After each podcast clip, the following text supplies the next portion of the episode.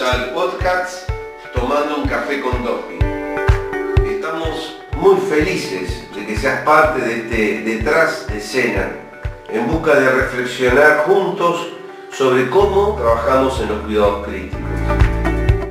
Este espacio fue creado para aprender de nuestras experiencias, compartir conocimientos, hacer preguntas al revés de lo habitual y así ayudar a que cada vez seamos más los apasionados por los cuidados críticos. Este, hola. Hola, buen día. A ver, ¿cómo te va? Bien. ¿Me escuchás? Día. ¿Me escuchás? Sí, yo sí escucho, fuerte y claro.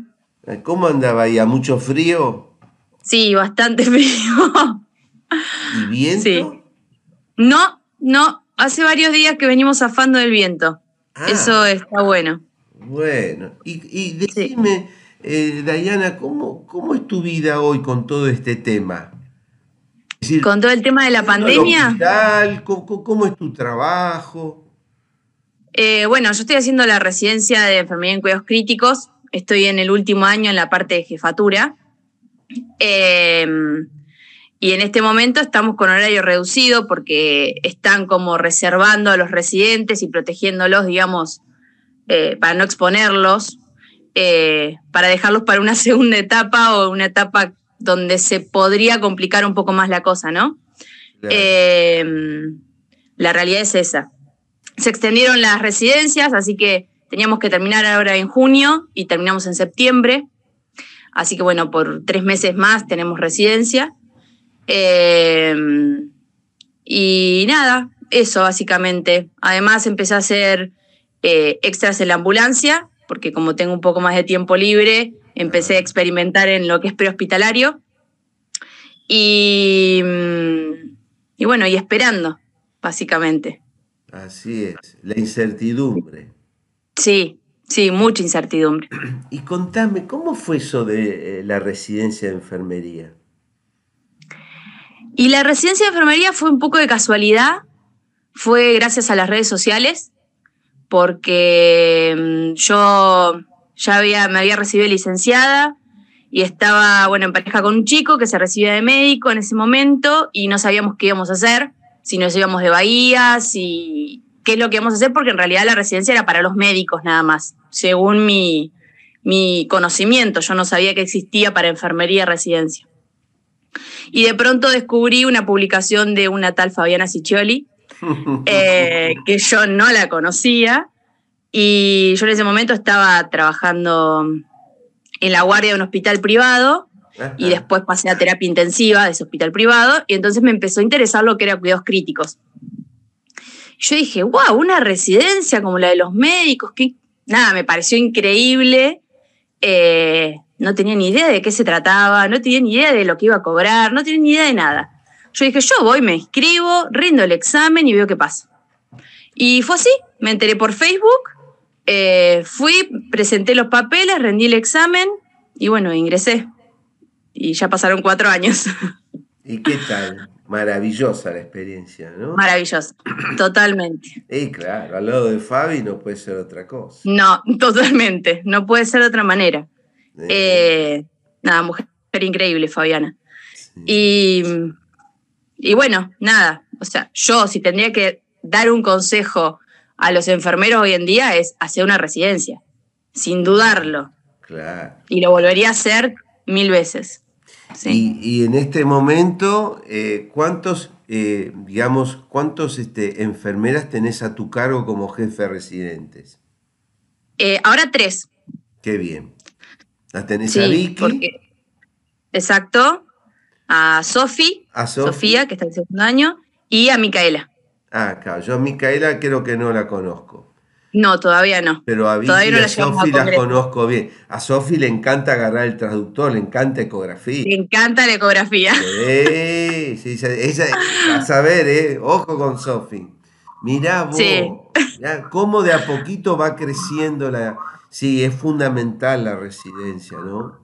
Es de, sí, totalmente. Este, es el método de posgrado que, mejor, digamos, uno puede utilizar. Eh, obviamente que tiene sus, fallas como todo método, pero me da la sensación que es lo mejor, ¿no?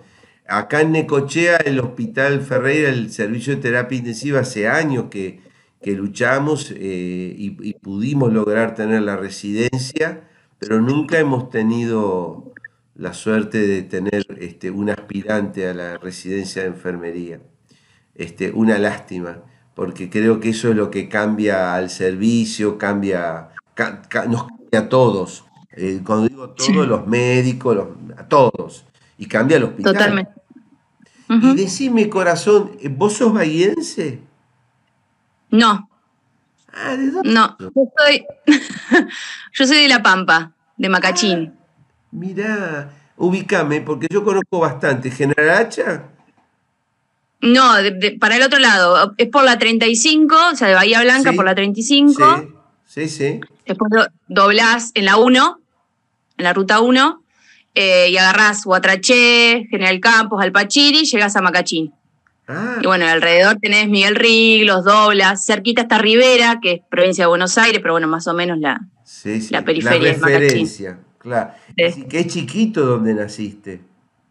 Sí, en realidad yo nací, em, nosotros vivíamos en el campo, eh, nuestro lugar de referencia era Anchorena, que era un pueblito súper chiquitito, me crié en el campo y después, bueno, nos mudamos a, Macachín porque mi mamá es enfermera, ahora ya jubilada, eh, y bueno, fuimos a la escuela ahí, pero primero fuimos a la escuela de campo, eh, y bueno, después terminé el secundario y terminé viniéndome a estudiar a Bahía, que era como la referencia, era Santa Rosa, Bahía o Buenos Aires.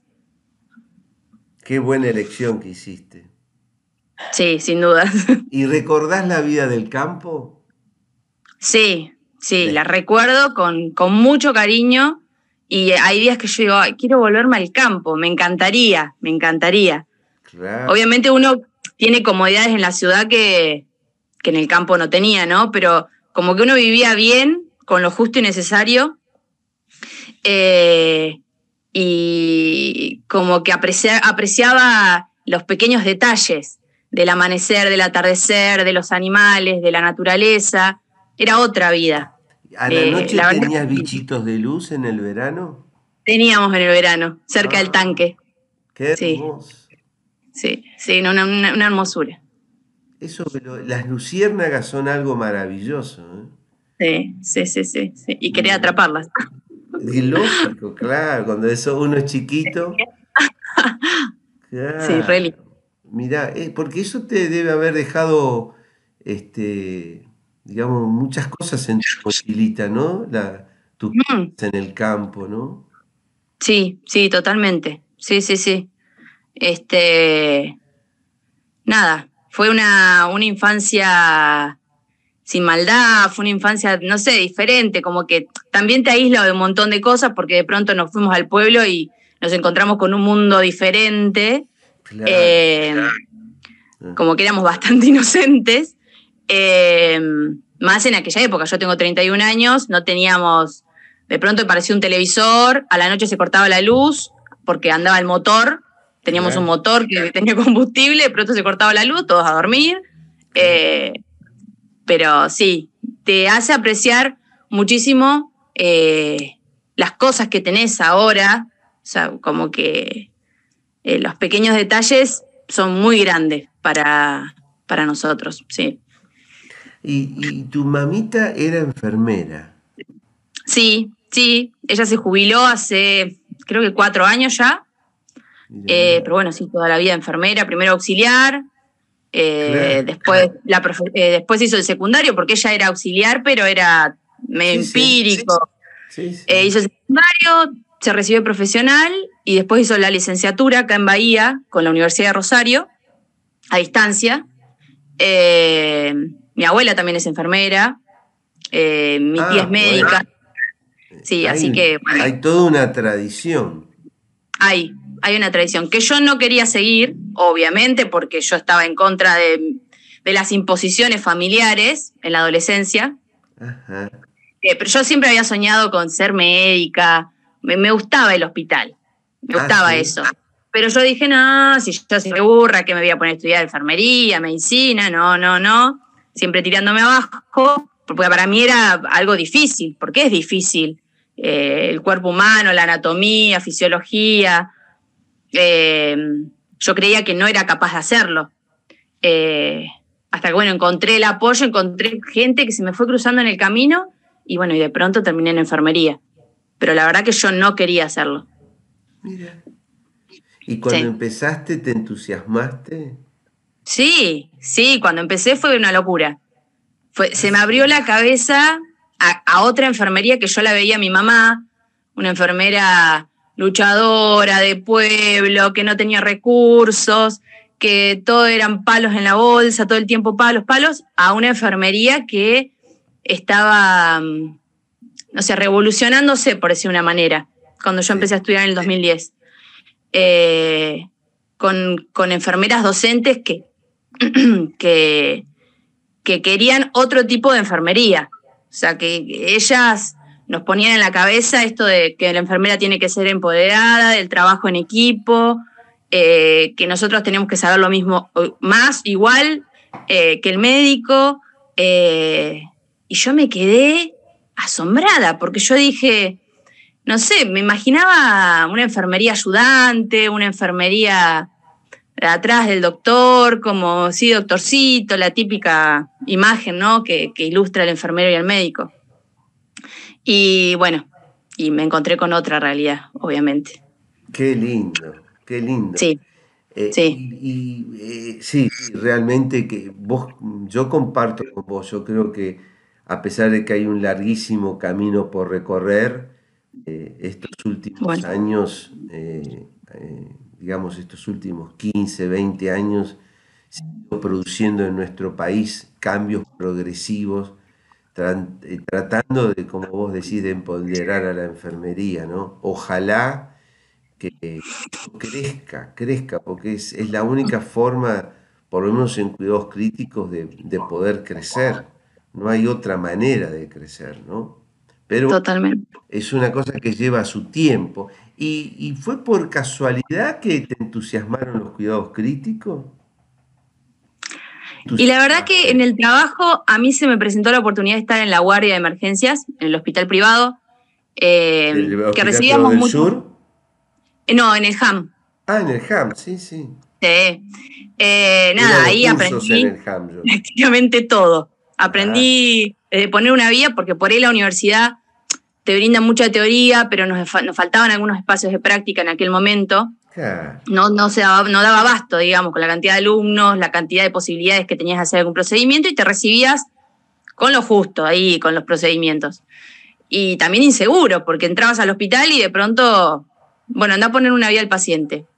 Viste, era como, bueno, sí, tenía teoría, pero la práctica, bueno, cuestión que en HAM, la verdad que aprendí absolutamente de todo, tuve compañeros increíbles, tuve jefes increíbles eh, que siempre me apoyaron y me, apoyaron para crecer, para hacer la licenciatura, para todo. Y en la guardia de emergencias eh, recibíamos muchos pacientes eh, gerontes y no teníamos tanto lo que era la emergencia, qué sé yo, como un politrauma, como, pero sí teníamos pacientes con infartos, pacientes con... Y esas cosas a mí me llamaban la atención, me gustaban me puse a estudiar electro sola, porque por ahí, bueno, no, no había tantas capacitaciones ahí en el, en el hospital. Pero bueno, siempre encontraba algún grupo de compañeras que me ayudaban y que se copaban conmigo. Eh, y de pronto un día se presentó la oportunidad de pasar a terapia intensiva. Paso a terapia, yo chocha, obviamente, porque era un desafío. Siempre lo pensé todo como un desafío. Eh, y porque tenía dos años nada más de, de, la guardia, digamos. Yo sabía que me faltaban un montón de cosas. Y paso a la terapia y me encuentro con ventiladores, pacientes dormidos, y que yo decía, ¿y acá por dónde empiezo? Y yo preguntaba, preguntaba, preguntaba, y bueno, siempre en todos lados tenés gente que te quiere ayudar y que te quiere enseñar, y hay gente que, bueno, acá está el botón de la alarma, apagala de acá y no te preocupes, no pasa nada. Y si no, hazle un midazolam y ya está, no pasa nada. No te preguntes demasiadas cosas. Bueno, eh, te, por ahí te encontrabas algún médico copado que, que te quería enseñar y te decía, no, Dai, esto quizás está obstruyendo el tubo, no, Dai, fíjate. Y ahí me di cuenta que era peligroso no saber, porque el paciente, principalmente de noche, estaba a cargo mío. O sea, el médico estaba, pero estaba durmiendo. Y yo digo, ¿qué pasa si un día se me tapa el tubo? ¿Cómo me doy cuenta? ¿Qué pasa si el paciente se autoextúa? No sé, yo me imaginaba cosas. ¿Qué pasa si es uno motórax? Y me empecé a preguntar cosas y decir, es peligroso que un enfermero esté a cargo de un paciente, cualquier tipo de paciente, no solamente crítico, porque el paciente de piso se te puede volver crítico en cuestión de minutos. Eh, y ahí dije, bueno, yo tengo que seguir estudiando, tengo que aprender más, porque si no me quedo en el básico de así se hace, así se hizo y no te preguntes. Eh, y por arte de magia, no sé cómo fue, apareció esta publicación en Facebook y ahí dije, esto es lo mío. Lo tengo que esperar a esta residencia. Y si no es este año, será la otra, o me iré a otro lado. Eh, mi objetivo era entrar a una residencia. Claro. ¿Y, cuáles son tus proyectos? Y ahora mis proyectos, eh, nada, poder, una vez que termine la residencia, entrar al hospital, a León y al Lucero, porque eh, para mí, eh, obviamente sin menospreciar el HAM, que fue el primero que me recibió y que me enseñó un montón de cosas, eh, hay una enfermería luchadora que todo el tiempo está tratando de crecer y de hacer crecer a todos alrededor. Obviamente siempre hay gente que, que no, pero me siento parte del equipo, siento que es una enfermería que, a pesar de que falta un montón, como os decís, eh, es una enfermería que no se queda quieta, nunca. Eh, bueno, obviamente está Fabiana, está Noelia Di Sanso, que es la jefa de enfermería de la terapia intensiva, eh, y todo un equipo de enfermeros increíble, que son curiosos, que creo que no hay que perder la curiosidad y de, querer aprender todo el tiempo. A veces uno está cansado y no tiene ganas de ir a hacer un curso, no tiene ganas de sentarse a leer un libro, pero a pesar de eso, la gran mayoría quiere todo el tiempo estar aprendiendo. Entonces, ese sería como mi, sueño ahora, a, un futuro cercano, poder entrar al hospital eh, y bueno, quedarme ahí. Claro. Y siempre seguir aprendiendo. Sí, totalmente. Sí, sí, sí, sí. Me gusta mucho el prehospitalario también, pero bueno, tengo una bebé chiquita Olivia. Y no me puedo ir 24 horas de casa, así que no lo veo viable por ahora. Pero bueno, en un futuro también me gustaría hacer algo de prehospitalario. Eh, pero siento que. Prehospitalario es, es muy. este como Yo estuve seis años arriba de una ambulancia, ya de grande, ¿eh? De 50 años y estaba arriba de la ambulancia. Y es muy desafiante es muy difícil estar arriba de una ambulancia. Muy, para mí, ¿no? Es sí. Es el día de hoy, ya que han pasado años, ¿eh? Mm. Han pasado casi 20 años que yo estuve, empecé a estar de, grande arriba de nuevo en una ambulancia y escucho una sirena y me pongo a pensar eh, en la gente que está dentro de la ambulancia que está laburando, digamos. Sí. Eh, nosotros acá en el hospital nos manejamos solamente el chofer y el médico. El chofer sabía hacer de todo, entre comillas, porque no, no, estaba, no, no, podías hablar de hacer otra cosa, porque te, pegaban un bife, ¿no? De tener una enfermera, ni hablar de eso. No, no, no. palabra prohibida. Pero realmente es un desafío tremendo para mí atender pacientes críticos en el prehospitalario. Te entiendo el desafío, tiene mucha adrenalina eso. Sí, totalmente. Mucha adrenalina. Este, y uno recuerda las anécdotas eh, muy fuertes en la calle. Como cuando te mean desde arriba, por ejemplo. Este, claro, ¿no? Este, pero bueno, desde arriba de un balcón de un boliche. Eh, claro. Pero este, sí, sí, yo te comprendo. Pero es muy difícil hacer prehospitalario. Sí, sí, por eso yo me siento que, tendría que entrenarme, obviamente, mucho más, porque a pesar de tener una buena base de críticos, una cosa es la terapia intensiva, que esto como más... Sí, el paciente de pronto se puede inestabilizar, pero es todo más ordenado, metódico, y el prehospitalario es todo lo contrario. Vos te puedes ordenar mentalmente un ratito antes de llegar, de decir, bueno, vos haces esto, vos haces esto, vos haces esto, pero cuando vas a la escena te cambian todos los papeles y bueno. Y ahí está, creo que, la experiencia, eh, conocimientos también, porque obviamente uno tiene que tener conocimientos, eh, pero bueno, creo que tenés que estar muy bien preparado para eso. Sí. Y, decime, Dai, este, vos, por ejemplo, notás, eh, o, digamos, en, vos sos muy joven, ¿verdad? Evidentemente tenés muchas enfermeras, enfermeras más jóvenes que vos, eh, mm. o alumnos. Este, ¿cómo, ¿Cómo ves las generaciones que vienen por detrás tuyo? Eh, es difícil porque muchas veces nos ponemos a hablar que no entendemos cómo los enfermeros que recién se reciben no les interesa una residencia. Eh, muchos quieren recibirse, empezar a trabajar, ganar su platita y chao, voy, atiendo, me voy, no quiero pensar mucho. Eh, ¿Para qué seguir estudiando?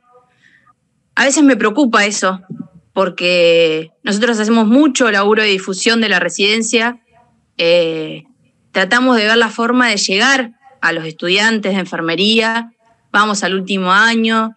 Eh, no sé, yo la verdad que para mí fue todo increíble. Yo no, no, no, viví nada feo en la residencia. Entonces, cuando yo lo cuento, yo digo, no puedo creer que venga y se anote uno solo. Es como, eh, no, no lo puedo entender todavía. Y con las chicas nos pasa lo mismo. Eh, yo me, hubiese peleado con las otras dos por entrar y yo la luché para entrar porque rendimos examen, todo. Eh, pero digo, hay como todavía un, un, no sé, dando vuelta el que el mensaje ese no, no, termina de llegar a todos los enfermeros, porque obviamente no todos los enfermeros estudian por lo mismo y no, no les pega de la misma manera, creo, no sé, es raro. No sé si pasará lo mismo con medicina.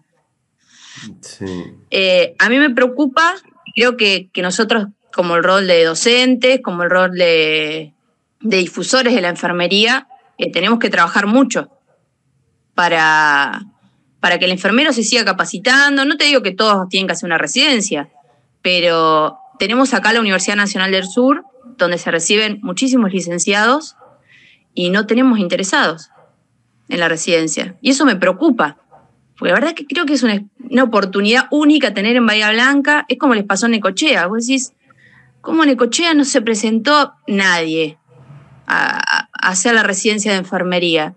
Es raro. Va, no sé, por lo menos para mí es raro. Sí, sí, sí, es cierto, es cierto que es raro, ¿no? Eh, sí, sí, y preocupa.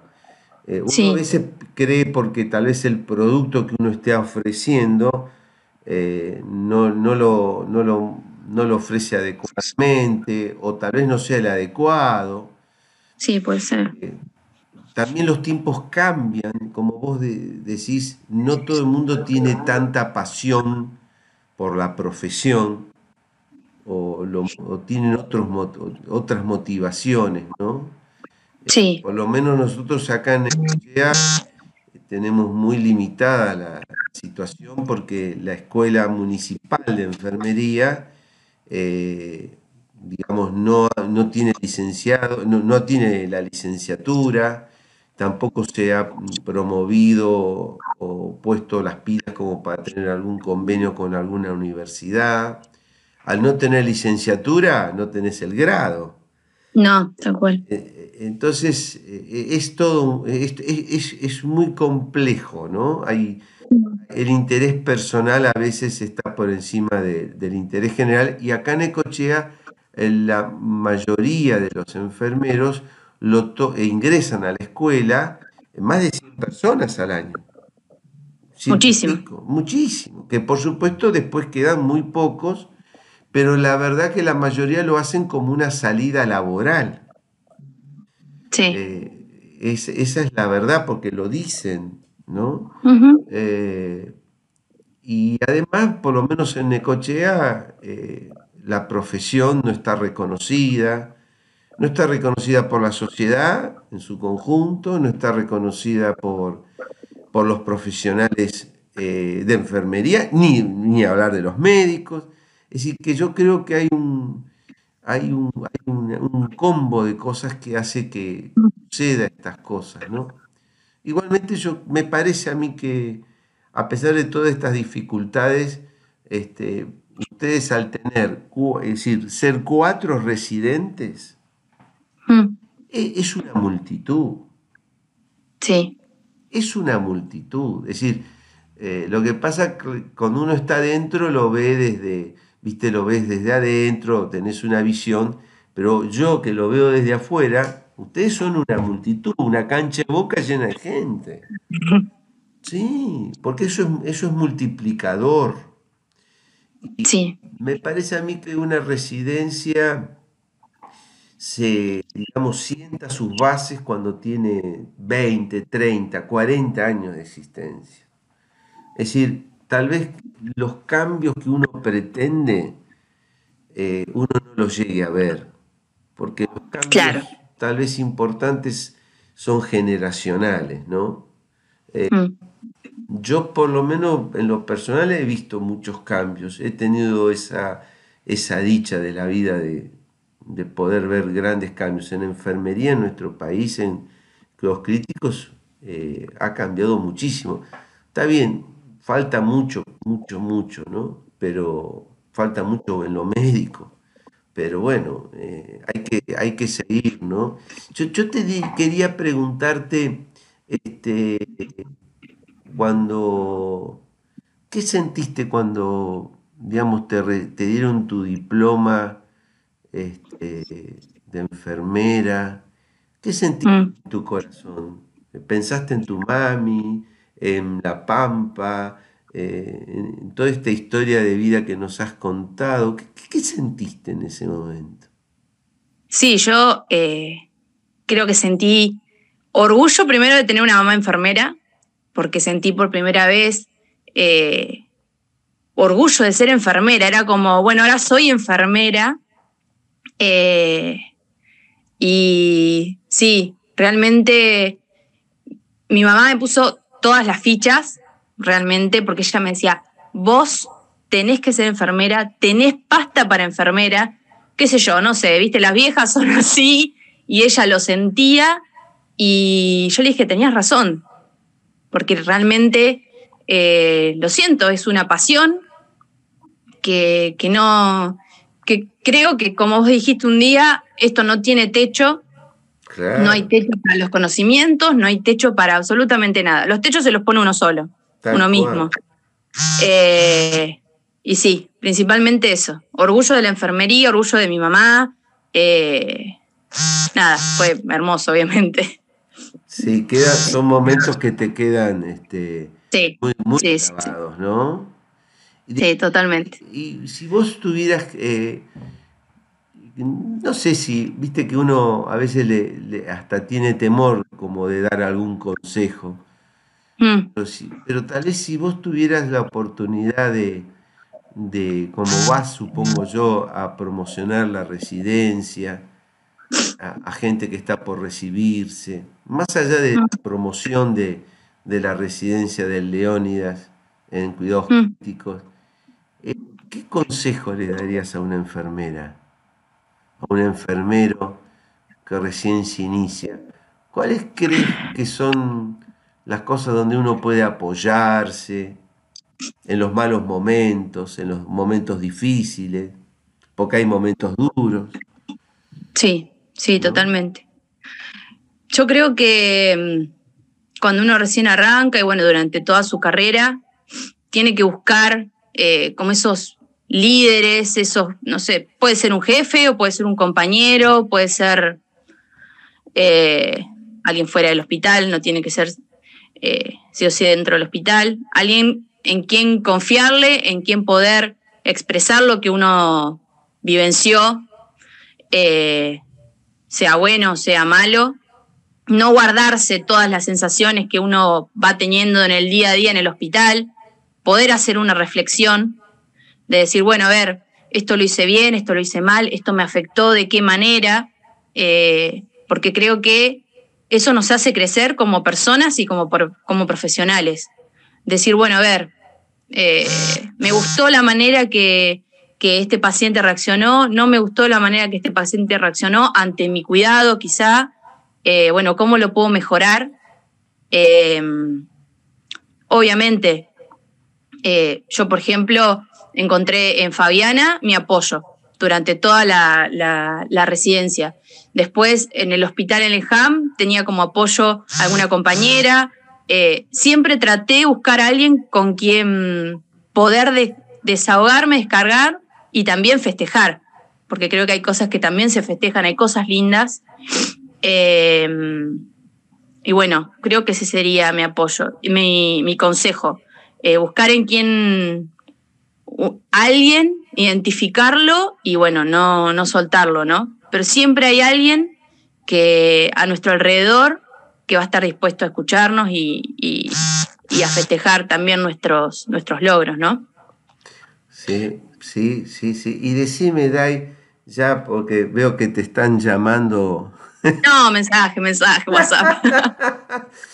yo quería eh, pedirte si vos podés recordar momentos que te llenaron de dicha trabajando, ¿no? Que te sentiste plena, eh, que te sentiste muy feliz. Así algún momento en que vos decís, pucha, valió la pena.